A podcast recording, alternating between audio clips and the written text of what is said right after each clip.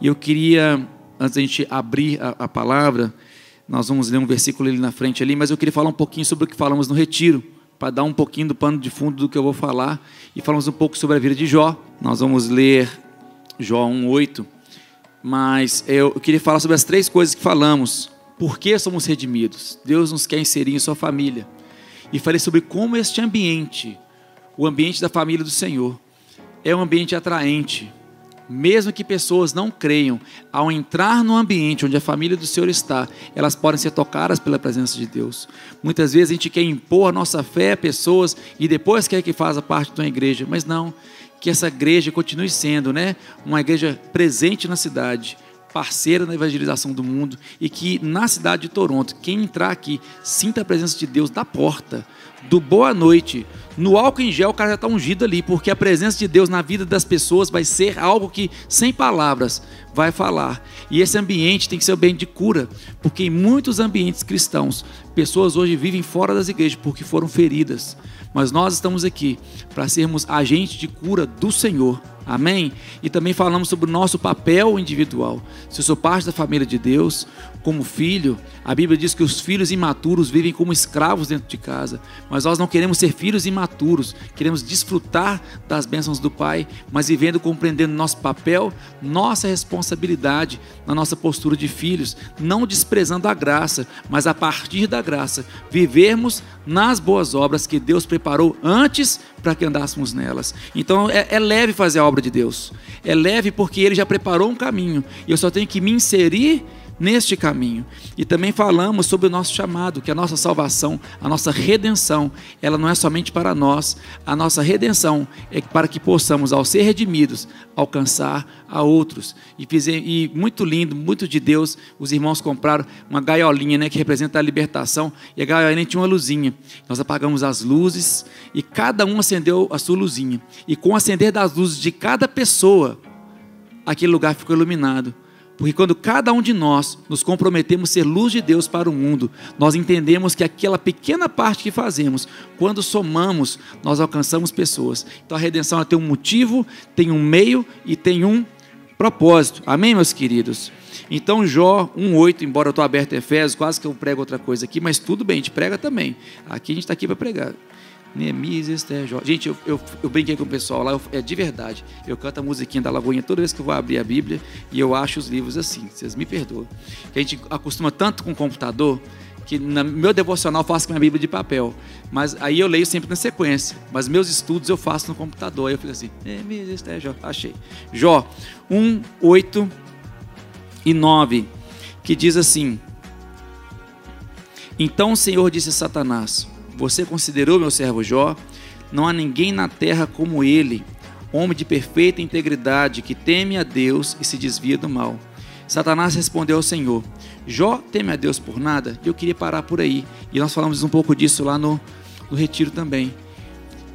Deus jamais provaria a vida de Jó se não houvesse algo em Jó que Deus quisesse suscitar. Deus não tem nada para provar para um funcionário demitido. A Bíblia não lida com o diabo, a Bíblia lida comigo e com Deus. E mais o diabo está fazendo um papel de compreender que eu não posso ter distrações neste processo. Você que nos ouve aqui, você que está em casa, compreenda. A Bíblia, as igrejas cristãs verdadeiras, elas não pregam sobre o diabo, porque o diabo, se compreendemos o papel dele, ele é simplesmente uma distração. O foco estava na relação entre Jó e Deus. Jó era íntegro, mas ele se apoiava na sua integridade e ela se tornava insustentável. A integridade de Jó se tornou um ponto de orgulho de Jó perante Deus. Porque muitas vezes a gente se engana, e a gente esquece que a, nossa, a graça suficiente a gente acha que a graça suficiente ela é para aquela pessoa que está ali, naquela vida desregrada. Não. A graça suficiente é para todos nós. Não há ninguém bom. Romanos 3, 23 diz que todos pecaram e estão destituídos da glória de Deus. E a gente se ilude ao achar que a gente levar a mão para Jesus, vai ser tudo perfeito dali para frente. Não.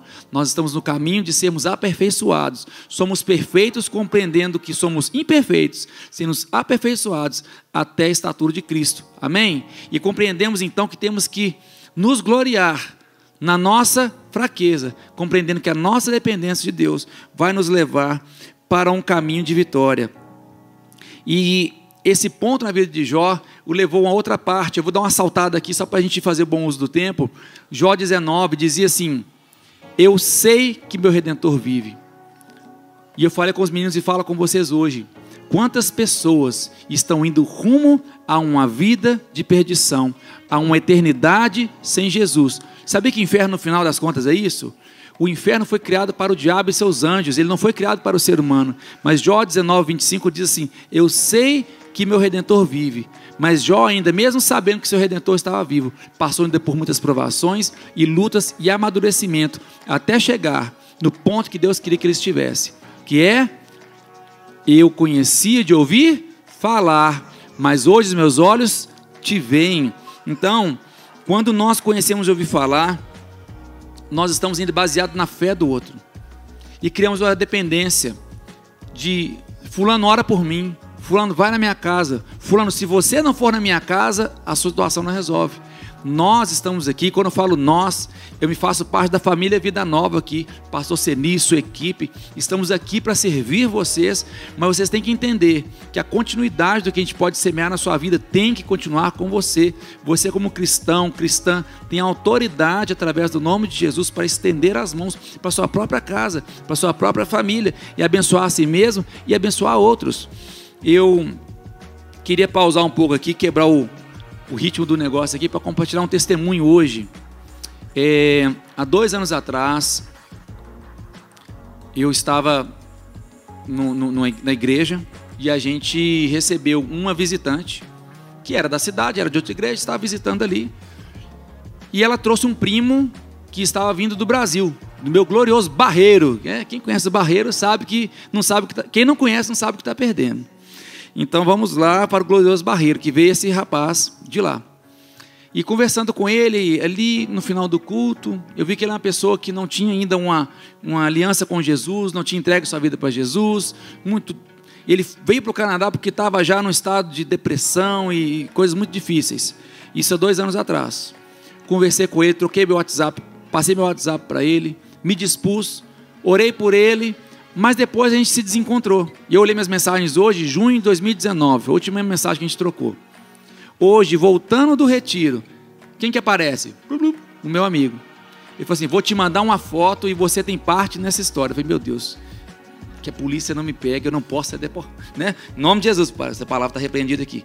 Aí eu falei, gente, o rapaz mandou uma mensagem. Isso aqui era o batismo nas águas dele. Ele encontrou uma igreja, encontrou a família de Deus, ele foi batizado e glória a Deus pela pequena semente que a gente lançou aqui no Canadá, que voltou lá para o Brasil e germinou na vida dele. Porque essa semente não é minha, a semente é de Deus, a semente é do reino. E Jó precisava de viver essa experiência. Eu vou falar o porquê aqui. Porque eu vou falar aqui de três redenções na vida de Jó. A primeira redenção ele viu a Deus. Foi uma redenção pessoal, a redenção do seu relacionamento pessoal com Deus. E eu pergunto, eu estava aqui no louvor e eu estava ali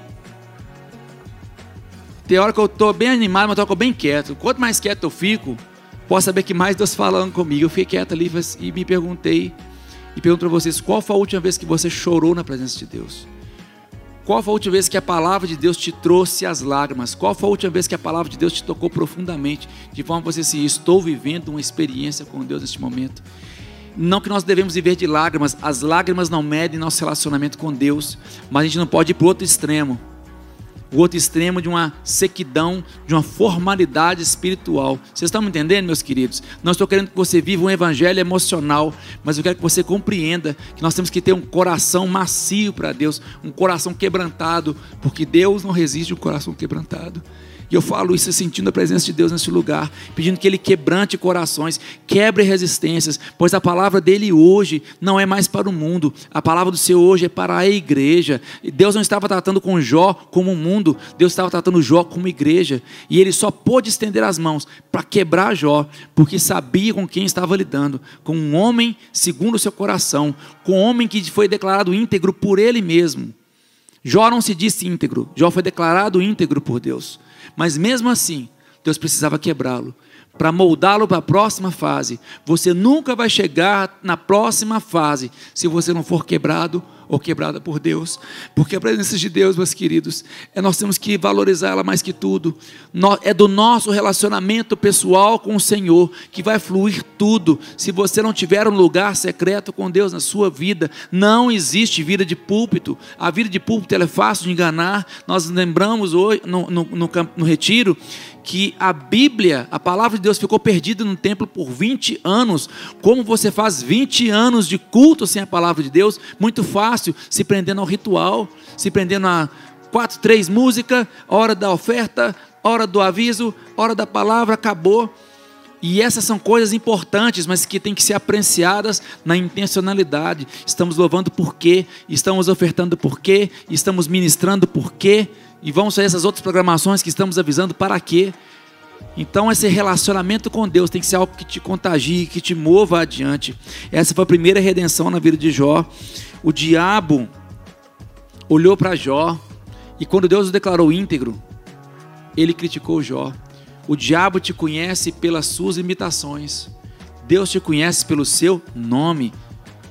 Não aceite que o diabo te chame pelas suas limitações porque ele tenta te jogar para baixo com sugestões, ele não tem poder nenhum na sua vida.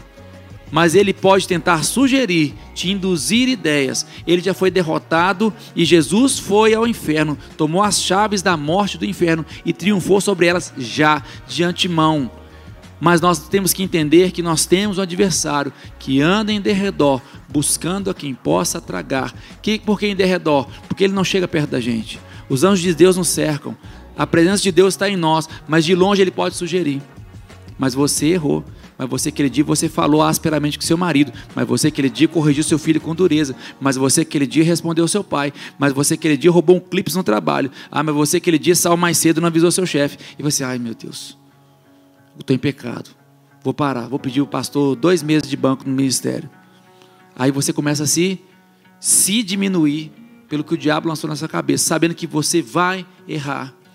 Mas 1 João diz assim: Filhinhos, essas coisas vos escrevo para que ninguém pequeis, mas se porventura alguém pecar, tendes um advogado junto ao Pai, Jesus Cristo, o justo. Amém, meus queridos?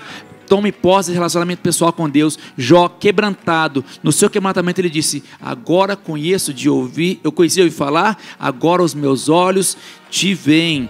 A segunda redenção, vou tentar falar devagar, em nome de Jesus. Moço do caminhão da pamonha, sai. É, uma redenção relacional. Abre comigo, comigo em Jó 42, o versículo 10.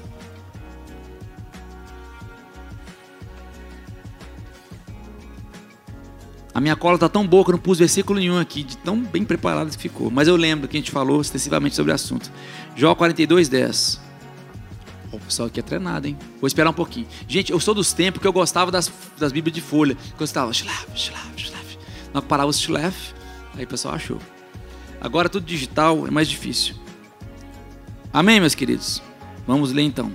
Depois que Jó orou por seus amigos, o Senhor restaurou sua sorte e duplicou suas posses antigas. É, todos os seus irmãos, irmãs e companheiros vieram até ele e jantaram com ele em sua casa. Eles simpatizaram e o confortavam com ele, em relação à adversidade que o Senhor deu sobre ele. Cada um deu a ele uma peça de prata e um anel e um brinco de ouro.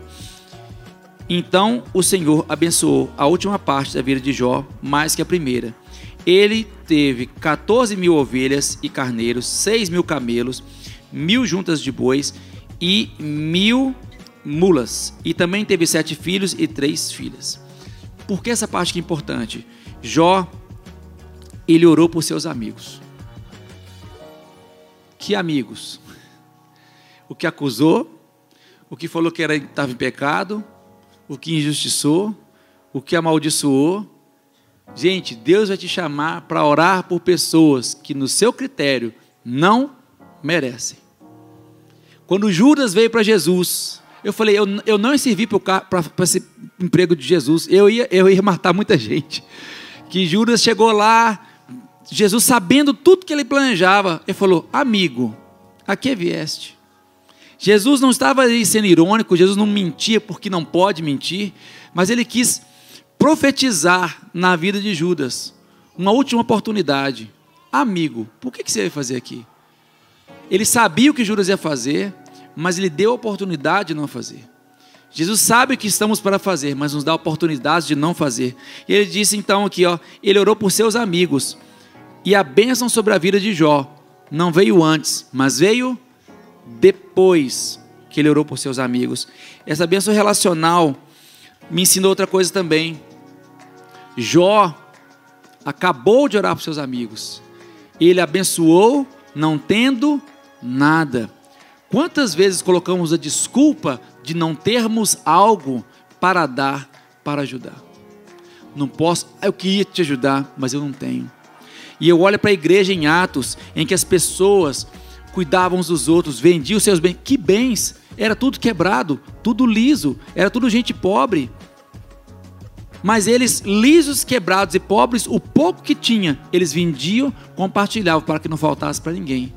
Eu sou de Minas e um monte de gente aqui é de Minas. Eu sou de BH, minha família é do interior. E quem vai ouvir falar que eu vou falar aqui vai, vai concordar comigo. No interior, a mesa é mais farta. Eu vou na roça, tem queijo, goiabada, doce, compota. A mulher matou um porco ali agora, mais dois frangos, se faltar. Isso para cinco pessoas. Em BH o cara põe dois creme crack lá, um potinho de requeijão. O povo do interior é farto e com a renda muito menor. Porque a pessoa, ela tem um coração mais doador. Você vai na casa do rico, o cara depois de meia hora te dá uma água, nem é gelada.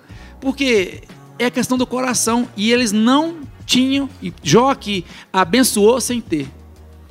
Quantas vezes achamos assim, Deus, se o Senhor me desse um salário de 10 mil dólares por mês, eu ia ofertar mais na tua obra, eu ia contribuir para a construção, se o Senhor me desse. Meu querido, se você não dizima, não oferta com mil, com cem, porque a matemática de Deus é simples, chama dízimo, 10%, eu ensino meus meninos. Se eu te der 10 dólares, vai sair um. Se você ganhar 10 mil dólares, vai ser um mil. Mas se você não dá um dólar de 10, você não vai dar mil de 10 mil. Passou assim, nem conversei com ele. Dei um abraço nele, um beijo nele, subi para cá. Não tem nada ensaiado aqui não. Mas isso aqui faz parte do servir. Nós estamos esperando ter para dar. E não só recurso. Às vezes, eu compartilho com os irmãos lá, às vezes nessa pandemia doida aí, lockdown, tudo mais, tinha vezes que a gente não estava sentindo bem. Sabe a gente faz essa hora? Michel vai fazer um bolinho, deixar na porta do irmão, um versículozinho lá, batia a campainha, da, lá da drive, dava um oi, a gente orava pelas pessoas e a gente saía dessa experiência enriquecido, saía dessa experiência cheio de Deus. Você não tinha para você, mas ao dar do que você não tem, você consegue para si, porque você não tem nada. Eu não tenho nada de bom para oferecer. Mas a gente sai a si mesmo, abençoa pessoas. E Jó, ele estendeu as mãos quando ele não tinha nada. Ele quer fazer uma restauração relacional com as pessoas. Não existe uma boa hora para servir é, o nosso pastor Ben Johnson, ele manda um abraço para a igreja, falei com ele que estaria aqui. Nós somos a igreja First Assembly em Calgary e estamos liderando um grupo de brasileiros que começou agora em julho e já temos lá umas oito famílias reunidas com a gente. A gente se reúne nos cultos aos domingos, nas sextas-feiras na casa do irmão, benção, a gente come, a gente ri, a gente chora, depois a gente come mais depois que chora, que chora da fome e Deus tem usado esse povinho de Deus para abençoar outras pessoas. Nossa turminha de oito famílias. Colocamos 130 novos chegados em Calgary, no Canadá, recém-chegados, maioria não crentes, numa sala. Pregamos, tocamos, falamos de Deus, falamos sobre imigração e foi uma bênção. E por que eu falo isso? Nosso pastor Ben Johnson perdeu a mãe há poucas semanas. Ele foi lá na terra dele em BC fazer o funeral da mãe dele. E depois do funeral, um momento muito emotivo para a família, eles saíram para almoçar num restaurante próximo. E um garçom que estava lá passou por eles e Deus falou com ele. Fala, Deus falou coisas da vida desse rapaz, coisas íntimas no coração do pastor. E ele falou: Não, Deus, eu estou aqui igual Nescau, só o pó. E, e você sabe que eu estou aqui dublando no espírito, né? E eu estou aqui, quase que ele falou assim: Deus me deixa quieto. E ele ouviu a voz de Deus, ele foi obediente à voz. Deus não iria punir se ele não fizesse nada. Mas ele foi obediente à voz de Deus, chamou o rapaz no canto. Falou, eu posso conversar com você? Deus tem uma palavra para a sua vida. E falou para esse rapaz, ele falou assim, eu estou tremendo agora. No dia do enterro da mãe dele, não tem uma boa hora para servir. Não existe um, ai Deus, assim, depois que o Senhor resolver todos os meus problemas, ai eu vou servir, eu vou ser uma bênção na sua obra. Não. Todo mundo que serve, serve debaixo de pedrada, de pancada, de traição, de facada nas costas, de mentira inventada, de, de adversidade, de doença. Mas nós estamos servindo. Amém, meus queridos? Porque nós temos que relacionar com as pessoas e dar, dispor a dar, independente do que temos. E a terceira redenção na vida de Jó, para eu encerrar aqui, uma redenção geracional, um legado para o reino de Deus. Um legado. E o legado você dá com o seu exemplo. Eu estava lá no, no, no, no, retiro agora e meus filhos estão passando para a fase da adolescência e uma hora no louvor eu estava eu, eu, sempre levanto as mãos e tudo mais. Eu abracei meu filho e meu filho levantou as mãos. Eu falo assim, como que o fato de eu fa... eu nunca falei assim, meu filho, levanta a mão, nós estamos no louvor. Não, não funciona. Se eu parece sequestro, né? Levanta a mão. Não.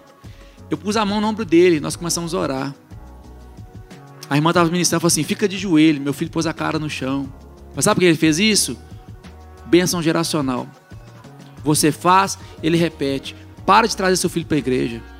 Vem para a igreja. Não falte aos cultos. Seja presente. Chega no horário. Leia sua Bíblia em casa. Seu filho tem que te ver lendo a sua Bíblia. Seu filho tem que te ver orando. Jovem, o seu irmão mais novo tem que ver você fazer essas coisas. Eu sou o neto mais velho, não sou só o irmão mais velho. Eu sou o neto mais velho. Então, meus primos, meus irmãos me viram fazer essas coisas. E hoje eu sou exemplo geracional para eles. Meu avô, meu pai, eu sou a terceira geração. Sinto falta do meu avô, faleceu em novembro do ano passado, meu intercessor. Mas eu sou feliz porque meu avô semeou na minha mãe, que casou com meu pai. Oh, consegui falar certo agora, hein, galera? Uhul! Aleluia! Quando eu disse que eu nem sei o que eu falei, mas foi uma coisa confusão que eu tive que parar para explicar de novo. Semeou, meus queridos, e eu estou aqui hoje, enviado pelo meu avô, que semeou e a geração vai passando e eu sou feliz de investir na vida dos meus filhos. Jó, ele teve o dobro de animais, o dobro de bens, mas não teve o dobro de filhos. Sabe por quê? Deus vai te retribuir, Deus vai te recompensar, Deus vai te multiplicar sonhos que ele tomou de você pela obra de Deus. Mas os filhos não são um projeto seu. Os filhos são um projeto dele. Então o projeto dele ele restaura. A bênção ele multiplica, porque a bênção é para você. Ele fala: esse filho não é seu não, Jó. Esses filhos são meus. Eu recolhi esses dez. Vou te dar outros dez, porque eu vou restaurar em você esse projeto. Deus está restaurando na sua vida agora projetos perdidos. Deus está redimindo em você sonhos enterrados. Você que hoje se sente velho, você que hoje sente que passou seu tempo, você que hoje sente que sua oportunidade está perdida, você que hoje sente que uma palavra lançada no passado fechou uma porta para você. Deus está ressuscitando filhos e filhas espirituais na sua vida nessa hora. E nós, como igreja do Senhor Jesus, te convido a ficar de pé e nós vamos orar e nós vamos clamar para que o Senhor Jesus encha a sua vida com essas três redenções: uma redenção de um relacionamento pessoal, uma redenção de um relacionamento em comunidade e uma redenção geracional. Como nós, como igreja, estamos abençoando o Canadá. Como nós, como igreja, estamos abençoando o local que fomos colocados para ser abençoadores. Isso vem desde tudo, como que somos excelentes no nosso trabalho, como somos excelentes como igreja para a comunidade, como estamos servindo ao Canadá através da palavra redentora, da luz, da presença de Jesus que está em nós. O quanto temos nos responsabilizado por gerar filhos. O quanto estamos como igreja, e eu pergunto agora, como nós, Igreja Vida Nova, estamos preparados para receber e cuidar desses filhos. A gente fica orando para o aeroporto, chegar um montão de gente.